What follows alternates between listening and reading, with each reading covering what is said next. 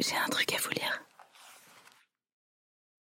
Extrait de Gatsby le Magnifique de Francis Scott Fitzgerald. Il me sourit avec une sorte de complicité qui allait au-delà de la complicité. L'un de ces sourires singuliers qu'on ne rencontre que cinq ou six fois dans une vie et qui vous rassure à jamais. Qui, après avoir jaugé, ou fin peut-être de jauger, le genre humain dans son ensemble, choisit de s'adresser à vous, poussé par un irrésistible préjugé favorable à votre égard. Qui vous comprend dans la mesure exacte où vous souhaitez qu'on vous comprenne. Qui croit en vous comme vous aimeriez croire en vous-même. Qui vous assure que l'impression que vous voulez donner est celle que vous souhaitez donner. Celle d'être au meilleur de vous-même.